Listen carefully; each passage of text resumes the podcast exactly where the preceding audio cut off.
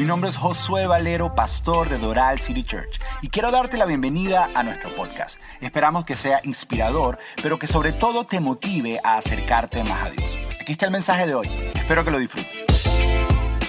Estamos en una serie, comenzamos la semana pasada, se llama Buenos Hábitos. ¿Por qué se llama así? Porque en este principio de año hay un, hay un impulso o hay una sensación de cambio en el ambiente. Todos queremos hacer resoluciones por el principio de año. Tenemos esta, esta, esta mentira que cantamos todos los años, año nueva, año nuevo, vida nueva, más alegre los días serán. Eso es mentira. Eso, o sea, no es vida nueva. Los, los días iban a ser más alegres, eso sí es verdad. Pero, pero, pero el hecho de que el calendario pase del 2019 al 2020, de 2018 al 2019 de una, eso no significa que ahora todo cambie. Hay algunas cosas que tú tienes que hacer. Pero el hecho que eso ocurra crea en nosotros un deseo de cambio. Eh, por eso que están las famosas resoluciones que hacemos, resoluciones de año nuevo, resoluciones de fin de año, eh, que está comprobado que solamente un 8% de las personas que hacen las resoluciones llega a cumplir las resoluciones. Y hay otra estadística, esta me dio mucha risa porque la voy a comprobar este año, que el 40% de las personas que hacen resoluciones para la segunda semana de febrero se olvidó de las resoluciones. Eso es la verdad. la segunda semana de febrero yo estaré aquí y te preguntaré, hey, ¿Cómo van tus resoluciones? Y ya se te olvidaron las resoluciones, ya se te olvidó la dieta, se te olvidó todo.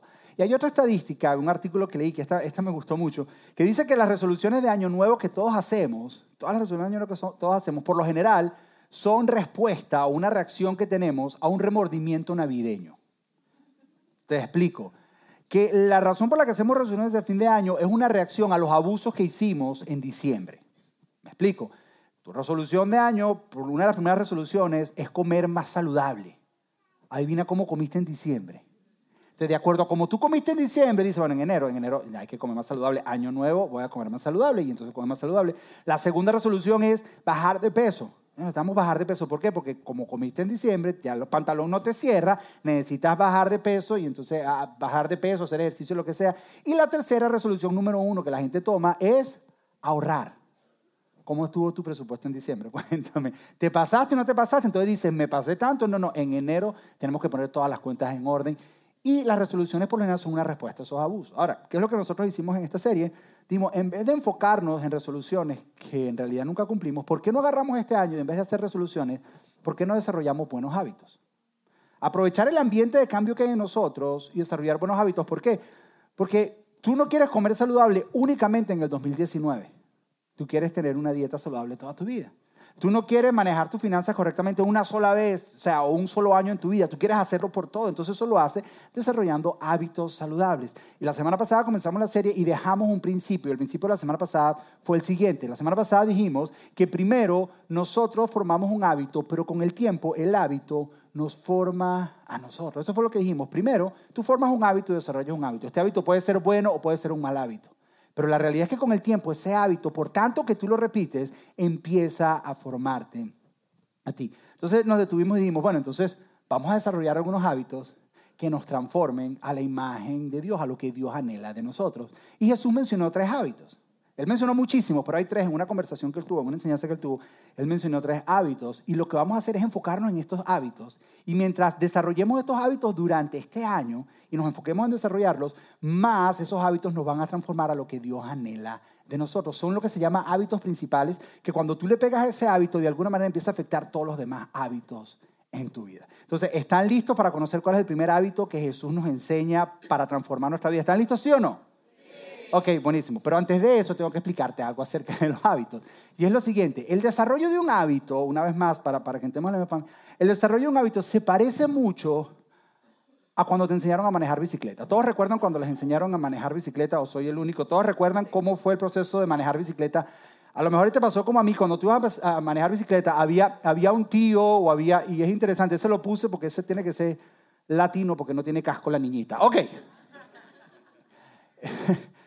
eh, agarré, llegaba un tío o llegaba tu papá o llegaba tu mamá o un primo y, te daba ciertas instrucciones a la hora de manejar bicicleta. Antes de que tú arrancar, te daba las siguientes instrucciones. Tú estabas sentado delante y te daba las siguientes instrucciones. Y para ti era extremadamente fácil mientras te estaba diciendo estas instrucciones. Instrucción número uno que te decía es, tienes que eh, siempre el volante hacia adelante. No puedes voltear. Para poder mantener el equilibrio, el volante siempre que tiene que estar derecho. No sé si ustedes le dijeron lo mismo, a mí me dijeron exactamente lo mismo. El volante derecho, así. Lo próximo, y esto lo busqué en un coso que se llama WikiHow, cómo enseñar a montar bicicleta.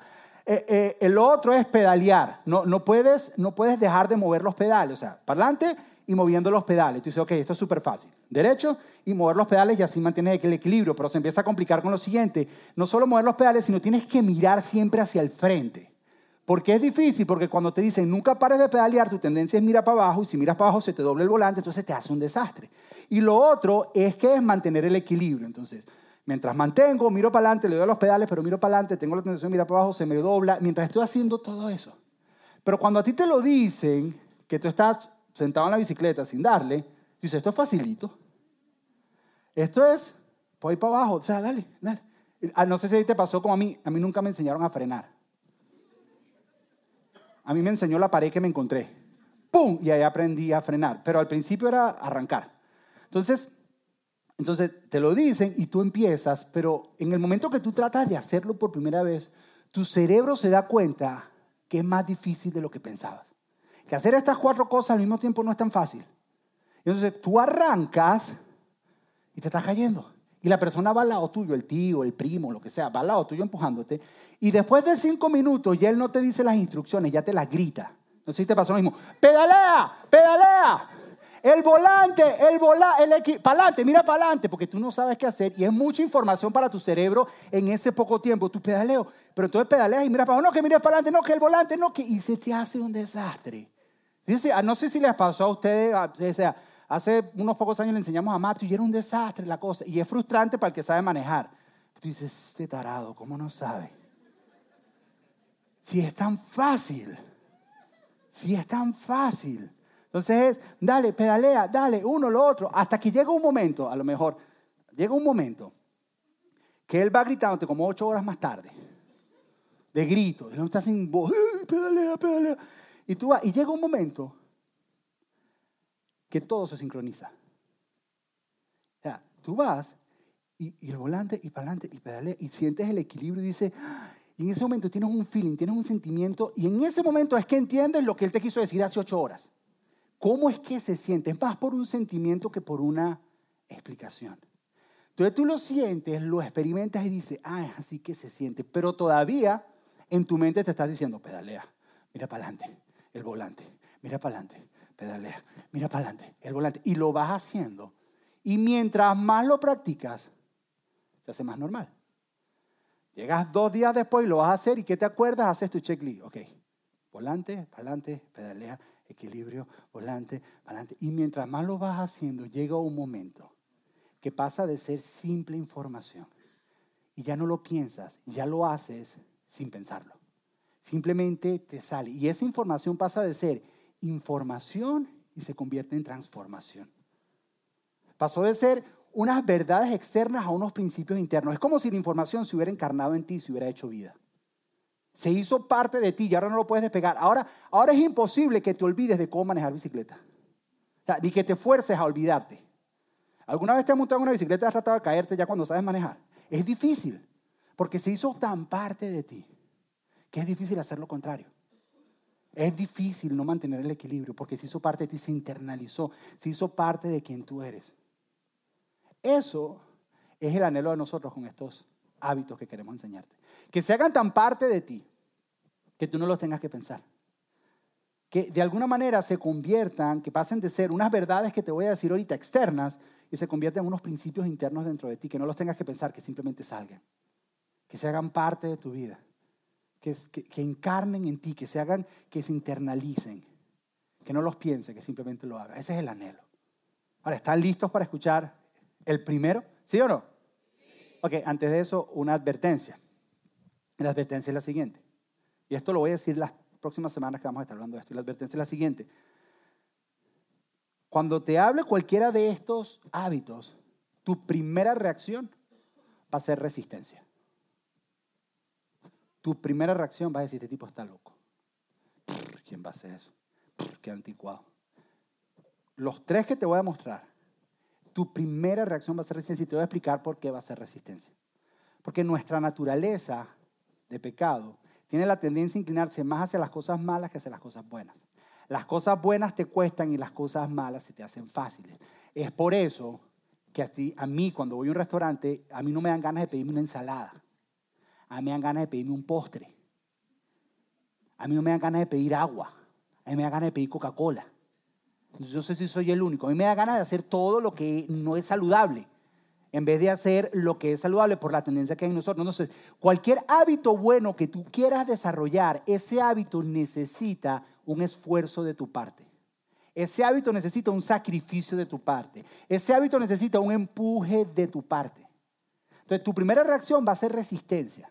Mientras te resistas, que tienes permiso a resistirte durante toda la serie y, pelear conmigo en tu mente y todo, mientras te resistas, lo único que quiero que hagas es que te hagas la pregunta en tu corazón. Es decir, ¿por qué me estoy resistiendo? ¿Por qué me estoy resistiendo? Y que entiendas que a través de estos hábitos lo que estás es desarrollando tu fe. Y la fe es como un músculo. Y los músculos se desarrollan cuando hay resistencia.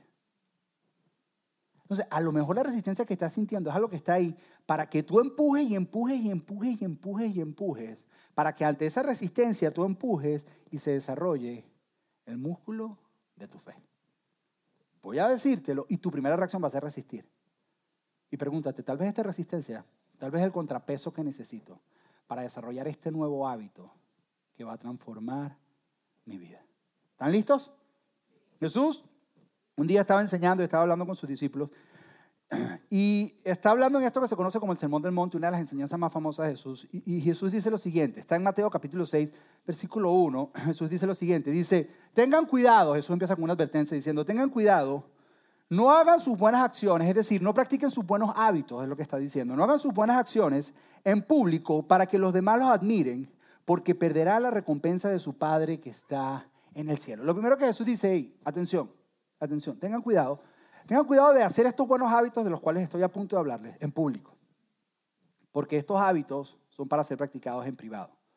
Tienen, tienen un aspecto del hábito que es en público, pero tu motivación no es ser hecha en público. Dice, ten cuidado, voy estoy a punto de presentarte tres hábitos, dice Jesús. Y voy a darte unos principios extremadamente prácticos, pero lo primero que quiero que entiendas es, número uno, que son para ser practicados en privado. Y número dos, número dos, es que hay una recompensa. A lo mejor la parte de recompensa es algo que te incomoda a ti. Porque tú dices, no, es que yo, yo, yo soy muy bueno y yo no hago las cosas para Dios para que me recompense. Yo lo hago porque me amo y me parece muy bien. Pero igual tu Padre Celestial te va a recompensar si lo haces. Independientemente de que estés buscando la recompensa o no, va a haber una recompensa en la práctica de estos hábitos. Entonces Jesús empieza a mencionar estos hábitos. Él menciona tres. Vamos a ver uno de ellos hoy. La próxima semana vamos a ver los otros. Y vamos a empezar por el segundo. porque vamos a empezar por el segundo? Culturalmente, el orden que Jesús pone en su época tiene sentido. El orden que él puso. Pero para nosotros, no. Si yo empiezo por el que empezó Jesús, que empezar por el segundo.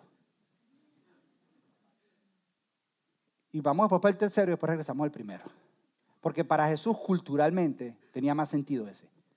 Pero para nosotros tiene más sentido empezar por el segundo, culturalmente hablando, para nosotros aquí. Entonces voy a empezar por el segundo. Jesús dice eso, ok, atención, tengan cuidado, hay unos hábitos, te los voy a mostrar, no lo estén haciendo para ser visto porque si lo haces pierdes una recompensa que Dios quiere darte. Y entonces dice en el versículo 5, dice, ¿cuándo qué? ¿Cuándo qué? Dice, cuando ores. Jesús no dice, mira, si algún día se te ocurre orar. No, no, Jesús dice cuando ores. ¿Sabes por qué? Porque Jesús espera que ores no es un, no es un si por casualidad. No es un si se te ocurre. No, es un yo estoy esperando que ores. O sea, cuando ores. Y eso tiene dos enseñanzas. Número uno, que Jesús espera. Y número dos, que Jesús sabe que vas a orar. Porque todo el que está aquí, así seas ateo, en algún momento has orado en tu vida. En algún momento te has dirigido hacia Dios. O hacia una fuerza, o hacia lo que quieras llamar. Y has elevado tu mirada al cielo y tal vez lo has cuestionado, le has preguntado, pero has orado. Y Jesús dice, ¿sabes que cuando vayas a hacer eso, cuando ores, dice Jesús, dice, no hagas como los hipócritas, a quienes les encanta orar en público. Y la palabra hipócrita era una palabra que se usaba para el teatro griego, para los actores. Es más, la palabra hipócrita significa actores. Son actores. Que lo que usaban era ponerse máscaras para representar diferentes personajes, pero nunca eran ellos mismos. Siempre usaban máscaras. Y por lo general, y esto es completamente un desvío, no sé por qué lo voy a decir, las máscaras eran de cera. Y de ahí viene la palabra que seamos sinceros o sincera, o sin máscara. Oh, dice. Ok. Era, no seas como los hipócritas que se ponen una. No seas un actor. En otras palabras, dice, cuando tú vayas a orar, no hagas un show. ¿Alguna vez has orado, has visto una persona orar que tú dices, wow, qué lindo ora? Y hasta te da pena orar tú después de esa persona. A veces hacemos estos círculos de oración que todavía no sé por qué los hacemos. Y no sé si te pasa como a mí cuando hacemos círculos de oración que mientras están orando yo estoy repasando mi oración en la cabeza. Y ellos están orando, ¿y por qué es que me toca orar a mí? Ay, voy a orar por esto y por esto y por esto. Y yo no estoy escuchando lo que los demás están diciendo. Yo no sé si a ti te pasa, pero a mí me pasa y me estoy escuchando. Y si el que está antes que me ora muy bonito, ay, no, me, da pena. Sí, sí, yo a veces, a veces le digo a personas, ora, no, es que yo no sé orar. ¿Cómo que no sabes orar si orar es hablar con Dios? Ah, no, es que lo que quiero decir es que a mí no me sale así de bonito. Jesús dice, hay personas que arman un show cuando oran, que usan unas palabras, necesitas un diccionario teológico, sacar una cita con Avero y brindarle un café y decirle, mire, estuve en una oración y este hombre dijo una palabra que yo no entiendo, ¿será que tú me la puedes explicar? Que, usan, entonces dice, cuando ores, no, hagas ese show, no hagas, no, hagas ese espectáculo, dice, no seas como ellos, mira, mira lo que dice, dice, oran en público, dice, las esquinas de las calles y en las sinagogas donde todos pueden verlo. Les digo que no recibirán otra recompensa más que esa. Y la idea es esta, eran estos fariseos, todos han escuchado la, la, parábola del fariseo y el republicano, el fariseo que iba al templo y decía, por mi culpa, y se daba golpes de pecho, y el republicano no. A eso se está refiriendo Jesús. Habían un grupo de, de religiosos de la época que iban a orar en público para ser vistos, armaban un show y armaban todo, y ellos tienen ciertas horas para orar, entonces ellos les tocaba orar a las 3 de la tarde, entonces iban al mercado a las 3 de la tarde cuando estaba lleno. Entonces sonaba el chofar y empezaban a orar ahí, se daban golpes de pecho para que la gente dijera, wow qué religiosos, wow, qué santos son, wow, qué consagrado para Dios. O iban al templo, o iban para las esquinas justo en ese momento. Y dice, si hacen eso, ya recibieron su recompensa, que la gente les dice, wow, wow.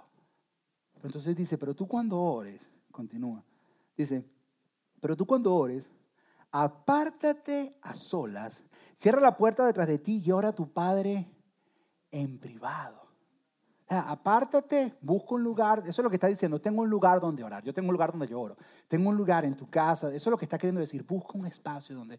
Y cuando dice apártate a solas y ora en privado, eso significa que es una oración diferente a cuando vas manejando en el turnpike de camino a tu trabajo. Él no está hablando de esas oraciones. Cuando vas por el palmeto, cuando vas de camino a llevar a los niños al colegio, es que yo pongo música de oración y ahí lloro en el carro, Josué. Sí, yo voy llorando y Dios y yo la pasamos tan bien y tan lindo. Sí. él está hablando de otra cosa. Está hablando de apartar un espacio, de apartar un momento, apartar un lugar. Dice, entonces tu Padre, quien todo lo ve, te recompensará. Entonces él, está diciendo, ¿sabes tú, tú cuándo ores? Apártate. Y, y Dios, y aquí es donde está la resistencia, Dios lo que te está diciendo, y en cada uno de estos hábitos hay algo que Dios te está pidiendo que le sacrifiques. Y en este, te está pidiendo que le des de tu tiempo, que es lo más valioso que tú tienes. Porque el tiempo tiempo no lo puedes recuperar. Entonces Dios dice, ¿sabes qué? Tú tienes lo más valioso que tú tienes. Dame tu tiempo a lo que tú dices, Dios, pero es que yo, yo quiero, entiéndeme, yo quiero, pero tengo tanto que hacer, que es que no tengo tiempo para eso. A lo que Dios te dice, no, no, tienes tanto que hacer que en realidad es que no tienes tiempo para no hacerlo que realmente lo que tienes que hacer es apartar un espacio. Y Dios está diciendo, ¿sabes qué? Saca un espacio y conecta conmigo. No importa cuál es la cantidad de tiempo, si son 5, 10, 15 minutos, una hora, dos horas, lo que tengas, pero aparta un tiempo, un espacio en un lugar. Y está ahí conmigo. Entonces, eso es lo primero que tenemos que entender. En el hábito, lo primero que tenemos que hacer es apartar un tiempo. Pero la pregunta es, ¿qué hacemos cuando estamos ahí? Entonces, ok, Josué, sí, ya, 15 minutos, ¿y ahora qué hago? ¿Y ahora qué hago? Un día, yo estuve caminando con su discípulo y sus discípulos le dijeron, maestro, enséñanos a orar. Y es increíble porque lo primero que veo en esto es que la oración es algo que se puede aprender, así como montar bicicleta. Así como mantener el volante, mira para adelante, mueve y mantenga el equilibrio. La oración es algo que se puede aprender.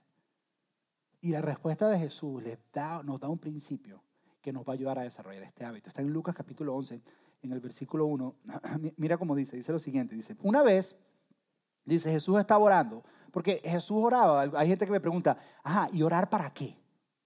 O sea, ¿por qué tengo que orar? Número uno, porque Jesús espera. Y número dos, porque yo quiero ser como Jesús. Y cuando yo leo la Biblia, Jesús oraba mucho. Ahora, si Jesús, siendo Jesús, necesitaba orar,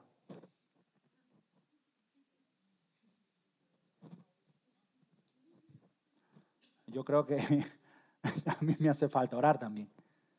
O sea, si Jesús siendo Jesús, necesitaba orar. Y Jesús oraba en los mismos momentos que tú oras. En momentos difíciles de su vida, ¿dónde estaba Jesús? Estaba orando en el Getsemaní. Cuando Lázaro murió, que fue un momento difícil en su vida, ¿qué hizo Jesús? Jesús oró. En momentos de decisiones difíciles de su vida, Jesús oró. Dice cuando iba a escoger a los doce, dice que pasó toda la noche orando. Hay uno que Jesús hacía que ninguno de nosotros practicamos, cuando estaba muy cansado. Cuando tenía mucho trabajo, Jesús se apartaba y oraba. Cuando había mucho estrés en su vida, porque no es tampoco es que hay mucho trabajo y vas a llegar a la oficina y dice, en la iglesia me dijeron que se había mucho trabajo, que me fuera a orar. Así que con permiso. Y te vas. No, no es esto lo que te estoy diciendo, ¿ok? Cuando había mucho estrés en su vida, dice cuando las multitudes lo buscaban, él se apartaba a orar.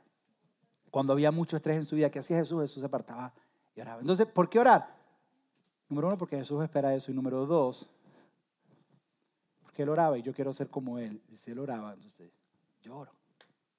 Entonces, un día Jesús dice, dice, una vez Jesús estaba orando en cierto lugar, que me parece curioso porque Jesús tenía ciertos lugares para orar.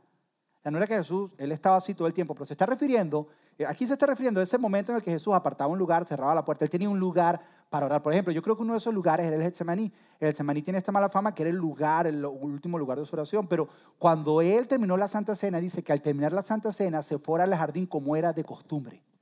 O sea, al parecer Jesús tenía la costumbre que después de comer en la noche, se iba a ese lugar a orar. Había ciertos lugares donde Jesús oraba. Dice, cuando terminó, que terminó de orar, uno de sus discípulos se acercó y le dijo, Señor, enséñanos a orar, así como Juan enseñó a sus discípulos. Y a mí me parece esto, porque estos son judíos que tenían un régimen de, oraciones y tenían ciertas oraciones. Se cree que un judío tiene que hacer más de 100 oraciones diarias. Hacen, aparte de las cuatro oraciones que tienen en ciertos horarios, ellos buscan eh, constantemente oraciones para dar gracias por diferentes cosas. Pero no se está refiriendo a esto, porque se está refiriendo a... Es como si ellos le estuvieran diciendo eso, ¿sabes qué? Eso nosotros te hemos visto y tu oración es diferente, porque tú te apartas, tú te vas y, conectas con Dios y hay algo que ocurre y nosotros queremos, nosotros queremos de eso. ¿Por qué, ¿Por qué no nos enseñas? ¿Por qué no nos enseñas a orar así como tú oras? Entonces Jesús les dice, próximo versículo, versículo 2, Jesús les dijo, deberán orar de la siguiente manera. Padre, que siempre sea santificado tu nombre. Y ahí entonces Jesús les presenta, lo conocemos como el Padre nuestro. Ahora, el Padre nuestro no es una oración para ser rezada. El Padre nuestro es, una, es un formato, es una fórmula. Son ciertos pasos que debe contener tu oración. El Padre nuestro, para mí, son las dos rueditas que van en la bicicleta, como que te ayuda a que te mantengas dentro de los parámetros. Pero llega un momento que aprendes a mantener el equilibrio tú solo. El Padre Nuestro es esto de que, ok, el volante para adelante, mira para el frente, pedalea, volante para adelante. Pero llega un momento que ya no lo piensas. Y no es de repetirlo y rezarlo, sino es de usar ese orden. El de primero comenzar con Dios santificado, que se haga tu voluntad en mi vida. Antes de pedirte cualquier cosa, ¿sabes qué? Haz tu voluntad en mí que venga tu reino y que se establezca tu reino. Ahora te traigo mis peticiones de mis necesidades. Ahora te entrego esto. Perdona si, si tengo que perdonar a alguien, perdóname a mí. Todo eso es un esquema que debe estar dentro de tu oración. Pero no es algo que debes hacer. No es algo que debes, que debes rezar como tal. Eso no es lo que Jesús está haciendo. Ahora, si te la quieres memorizar, me parece espectacular. Y si la quieres rezar, rézala. Pero eso no es a lo que Jesús va, sino le está diciendo, esto es un formato. Pero después de eso, Jesús hace algo más porque ellos le pidieron que les enseñara. Entonces él hace el Padre Nuestro y en, próximo, en el versículo 5 dice lo siguiente, dice, luego utilizó la siguiente historia para enseñarles acerca de la oración, porque ellos le dijeron, maestro, enséñanos a orar, él les puso las rueditas y le dijo, ah, después que les puse las rueditas, ahora quiero enseñarles algo muy importante acerca de la oración. Y usa esta historia. Ahora, de todas las cosas que Jesús pudo haber enseñado acerca de la oración, cuando ellos le preguntaron, enséñanos a orar, escogió esta. Esto significa que esta es muy importante.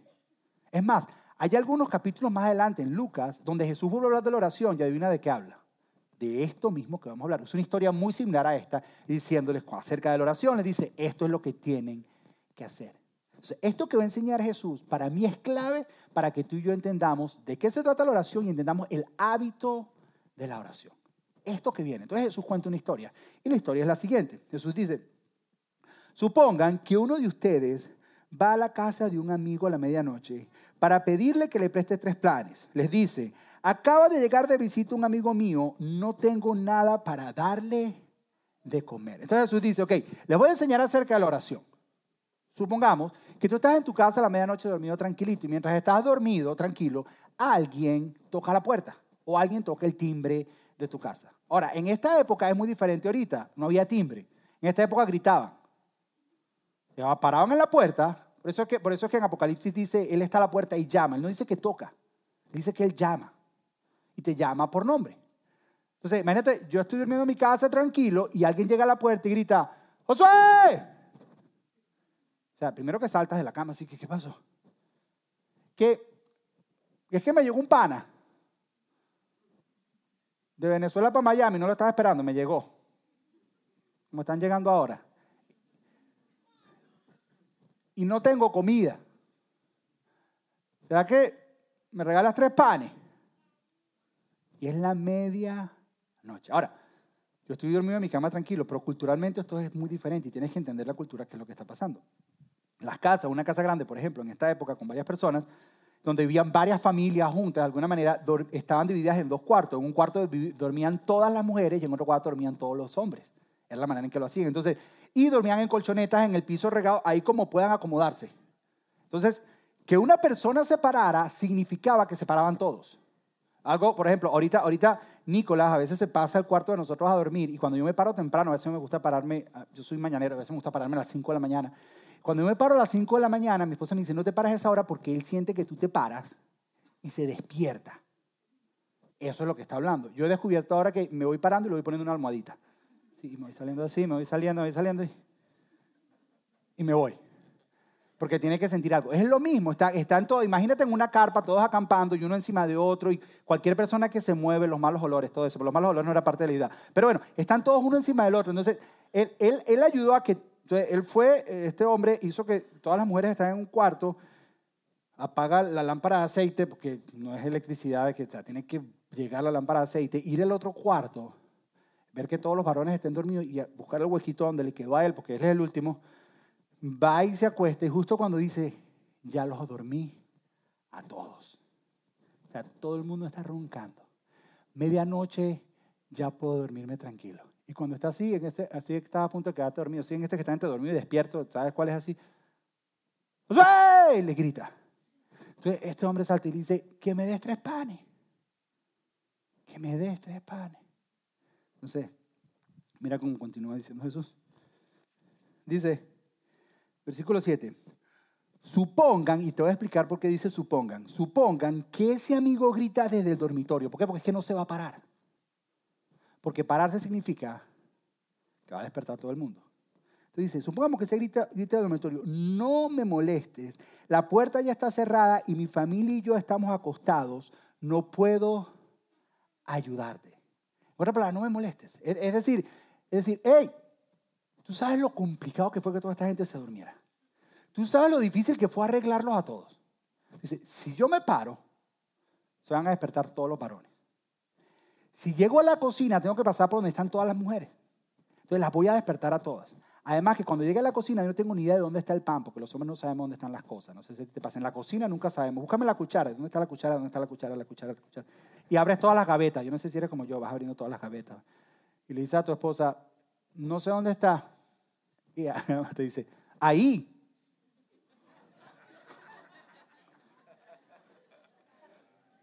Y dime si no que a ti te da pena preguntar ahí dónde. Tú dices, ok. dime si sí o si no. Que a ti te así como cosita como que, ok. Y vuelves a abrir las mismas gavetas que abriste donde no encontraste nada. Y vas abriendo, y vas abriendo, y vas abriendo. Y se te ocurre decir, ¿ahí dónde?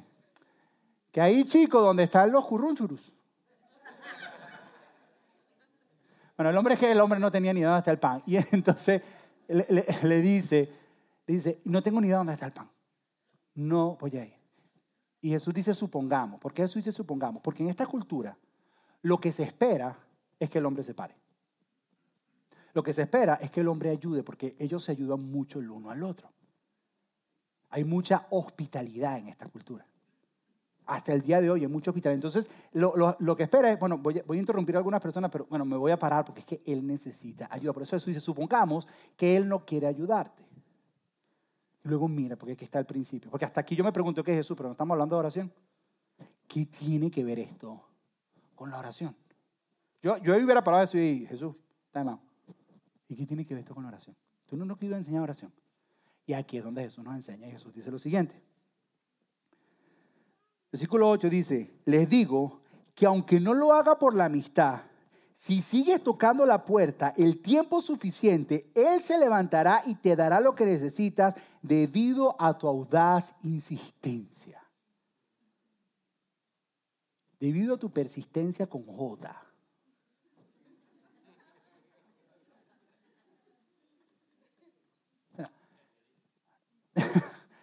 Jesús dice, Jesús dice, dice, este hombre no quería hacerle nada, pero fue y le dio no por la amistad.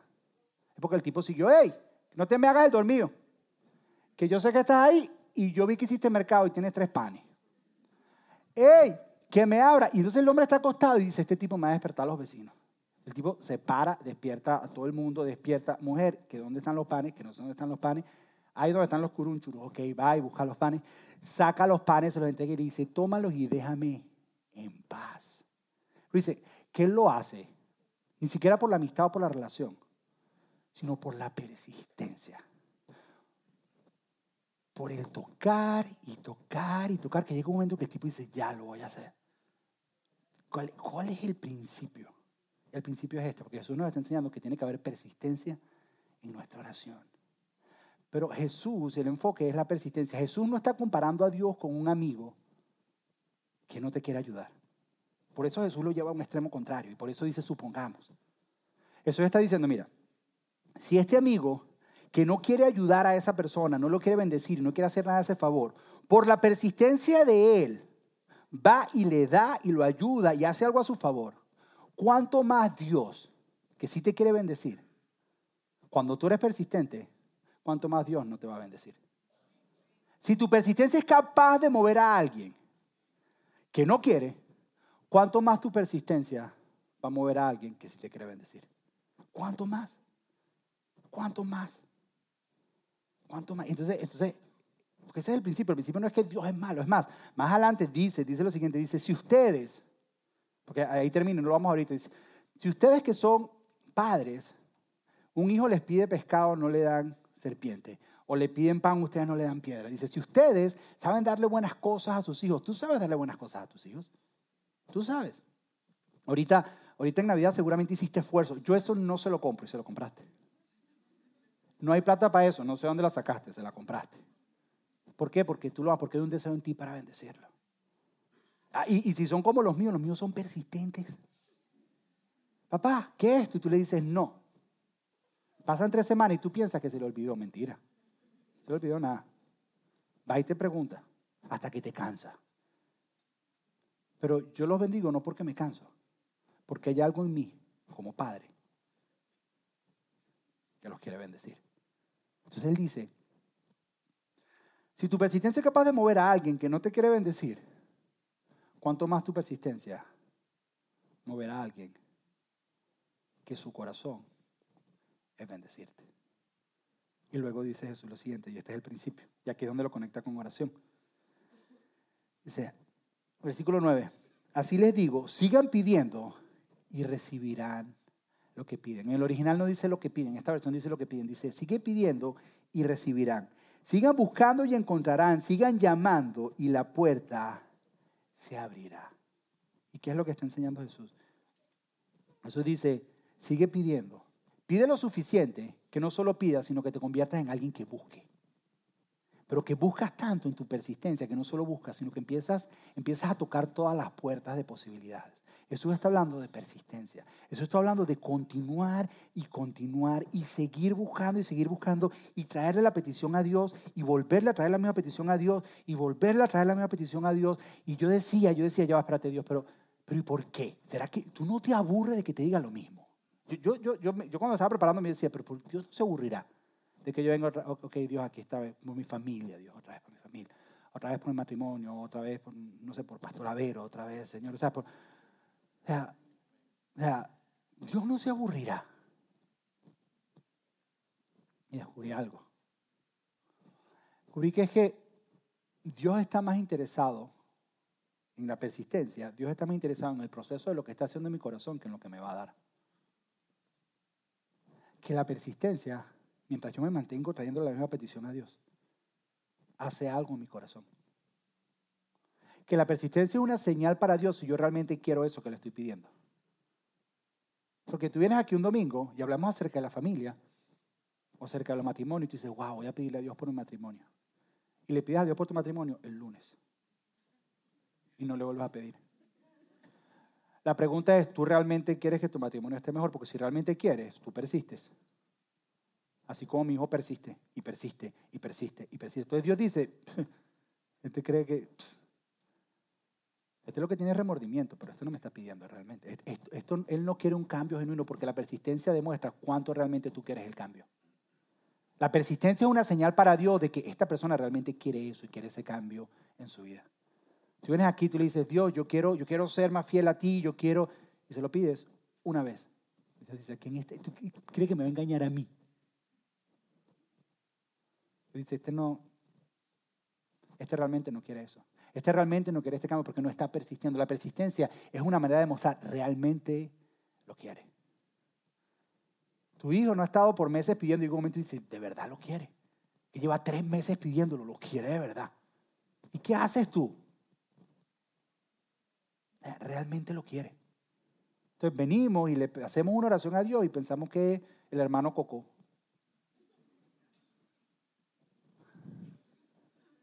Me fui para allá atrás. Que me haga el despojo. Y que me ayude con la situación. No, la oración no es para eso. La oración no es mágica, la oración tiene que ver con tu carácter y con persistir y persistir. ¿Sabes qué descubrí yo en el proceso de persistencia? ¿Qué es lo que pasa? Es lo siguiente, y este es el principio, esta es la foto para Instagram, este es donde nos tagueas, este es donde está, yo me quito del medio, toma, taguea, no es esto, esto es lo que quiero que te lleves. ¿Ok? Y es lo siguiente, la oración persistente cambia mi corazón y mi mente, que suena reggaetón. La oración persistente, na, na, mi mente. ¿No? Cada vez que escuchen la cancioncita del Dangón van a estar ahí, ah, oh, hay que orar, hay que orar, hay que orar. La oración persistente cambia mi corazón y mi mente. Sí, porque la oración no tiene que ver con cambiar a Dios, la oración tiene que ver con un cambio en ti. Porque cuando tú persistes y persistes, esa persistencia empieza a hacer algo en tu corazón. ¿Y sabes qué es uno de los primeros beneficios? Que cuando tú persistes con la misma petición, que si realmente lo quieres, ¿sabes qué lo primero que hace? Te une a Dios y estás constantemente invitando a Dios a tu vida. ¿Y, y por qué Dios no me contesta? Porque mientras no te conteste, tú sigues regresando. El día que te conteste, tú te vas porque a más de uno conozco. Que le pidieron y Dios lo sanó y más nunca lo vimos. Más de uno. Entonces muchas veces Dios dice, es que yo necesito hacer algo. Necesito hacer algo. Y no es que Dios te quiera, es que yo necesito hacer algo. Es que yo necesito. Entonces, lo, primero es que Él sigue regresando y sigue viniendo donde a Dios. Lo otro es que para Dios es más importante lo que Él quiere hacer en ti que lo que te va a dar, porque lo que va a dar te lo da. Pero para él es más importante la bendición dentro de ti que la bendición que te va a dar. Entonces continúas viniendo y continúas invitando. Y mientras lo haces, tu corazón y tu mente empieza a cambiar y empiezas a escuchar como Dios escucha. Y empiezas a ver como Dios ve. De repente ya la situación no es como te parecía.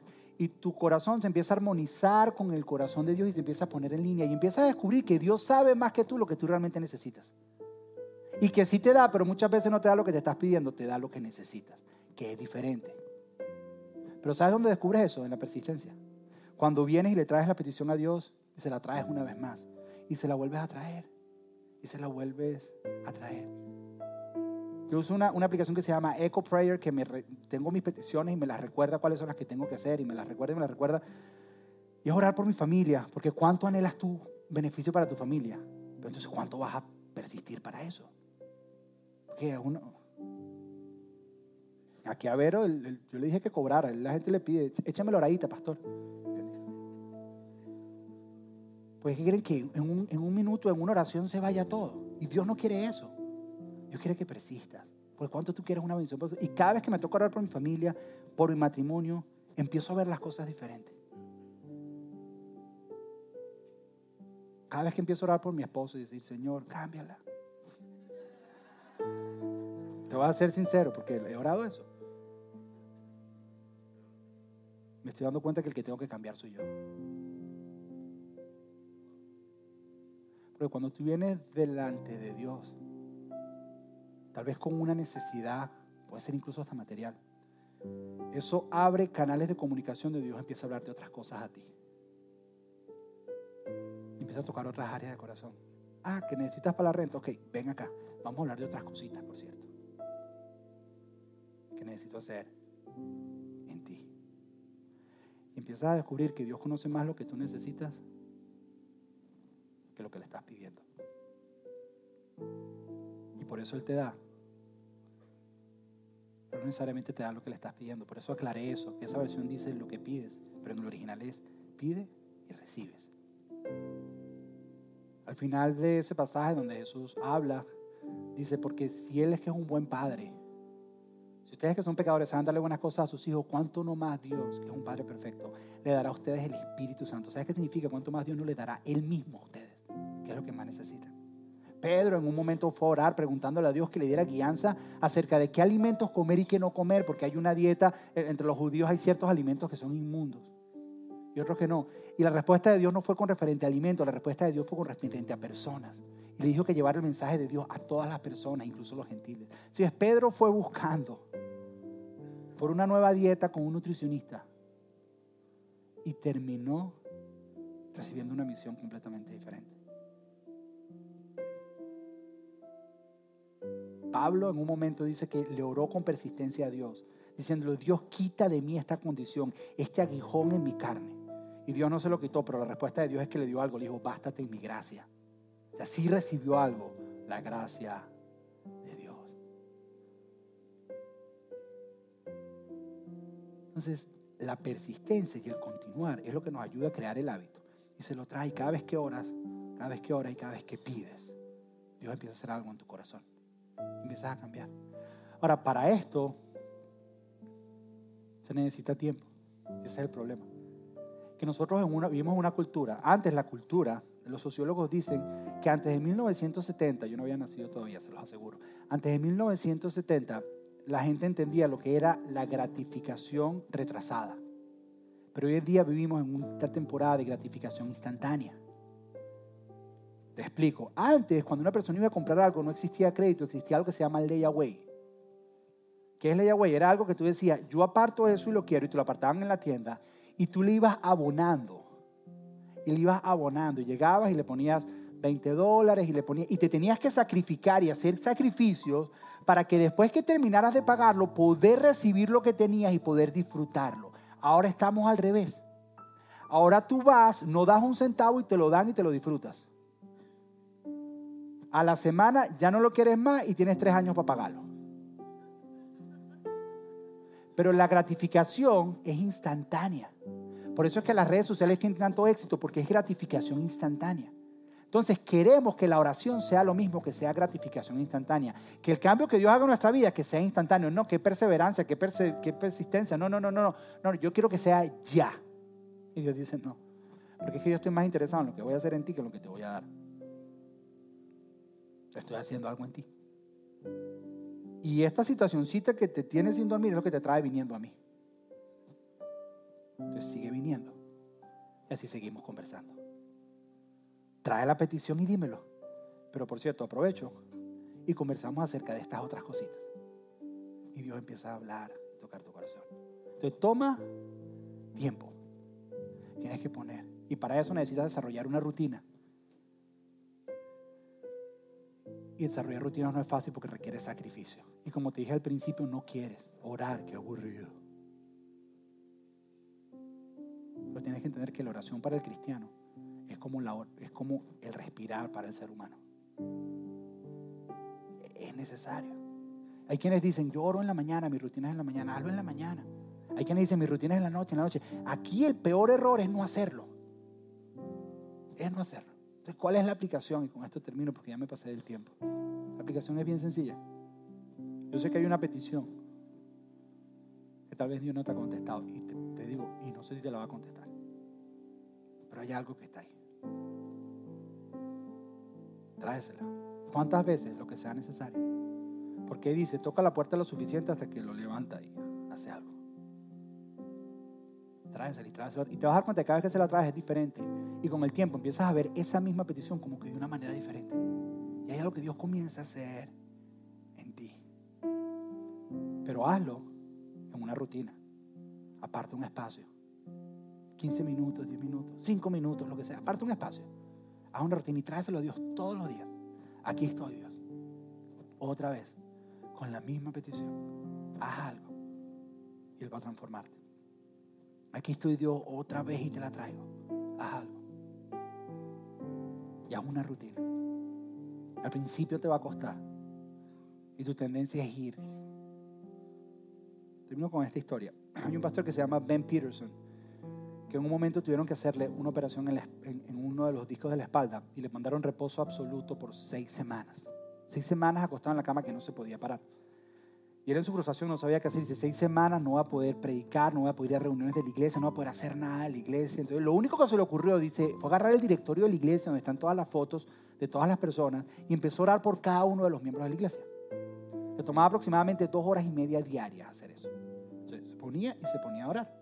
Él dice, en la historia cuando lo leí, él dice que él no hizo esto porque lo sintió de Dios, ni porque es más santo, ni porque, no, no, simplemente era porque estaba aburrido y estaba frustrado. Tenía que hacer algo. Y además estaba acostado, entonces empezó a hacerlo. Y al principio dice que era súper aburrido. Pero dice que con el tiempo se convirtió en las dos horas más maravillosas de sus días. Orando por cada una de esas personas. Cuando se le estaba terminando ya las seis semanas. Dice que en uno de los tiempos de la última semana, que ya estaba saliendo del reposo, dice que estaba en este tiempo de oración y le dice a Dios, Dios, qué tiempos tan maravillosos y tan espectaculares hemos pasado. dice que él recuerda decir lo siguiente, dijo, lástima que ahora me voy a sentir bien y ya no lo vamos a poder vivir. Porque es que no voy a tener tiempo. Dice que él sintió la voz de Dios que le dijo, dijo, ven, estando enfermo o estando sano, los días tienen igual 24 horas. El tiempo lo tienes. La diferencia es que cuando tú estás bien, tú crees que tú estás en control. Pero cuando estás en la cama como estabas, entiendes y descubres y te recuerdas que el que estoy en control soy yo. Aquí siempre voy a estar. Te una pregunta, ¿no nos pasa lo mismo a nosotros? La razón por la que pensamos que no tenemos tiempo para orar es porque pensamos que estamos en control de todo.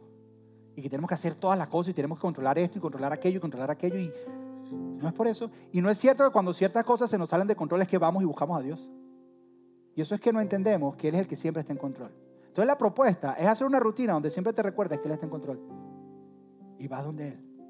Y le presentas tus peticiones, aquellas de las cuales has perdido el control. Y dejas que Él haga algo en tu, en tu corazón. El reto es ese. Entonces, te queremos ayudar. Hay dos cosas que quiero que hagas. Número uno, la primera.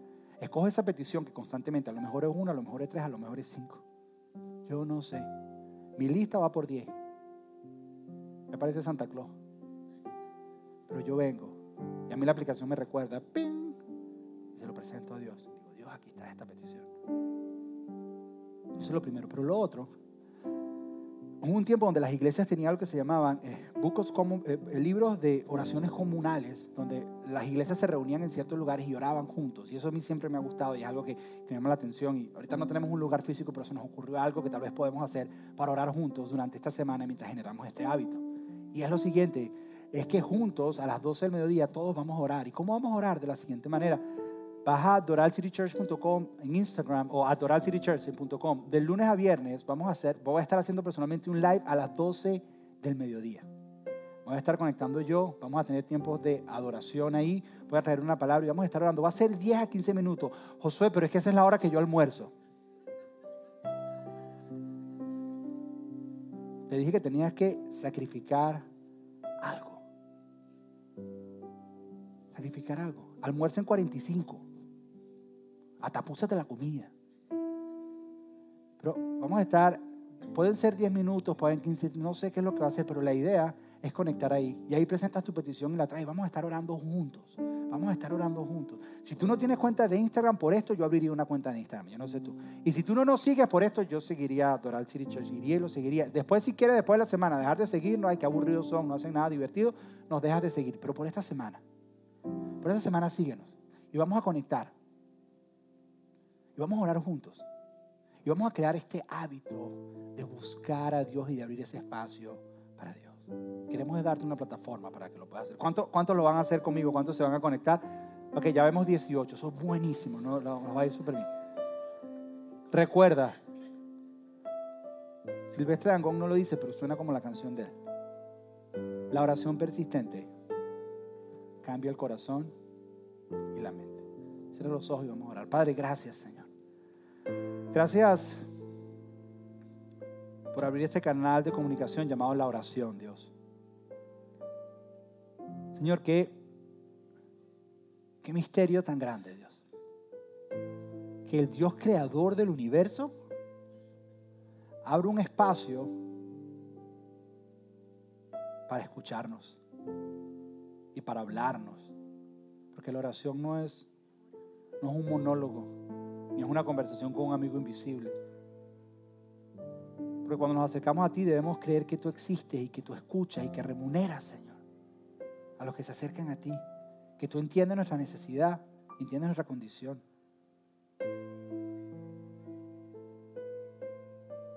Padre Señor, algunos de nosotros tenemos peticiones que llevan muchos años.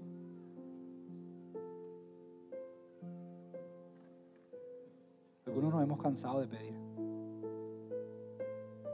ya hemos entendido que tú realmente lo que quieres es que perseveremos y continuemos. Es que hay algo que tú quieres hacer en nosotros. Y que en su tiempo abrirás esa puerta cuando estemos listos para eso. Que el proceso nos prepara para la promesa. Porque el proceso nos prepara para el destino. Gracias por escuchar. Esperamos que este mensaje haya sido práctico y relevante para tu vida. Queremos animarte a que te suscribas en el podcast para que así te mantengas al día con nuestros mensajes más recientes. Si quieres más información acerca de Doral City Church, puedes ir a nuestra página web doralcitychurch.com. Una vez más, gracias y hasta la próxima.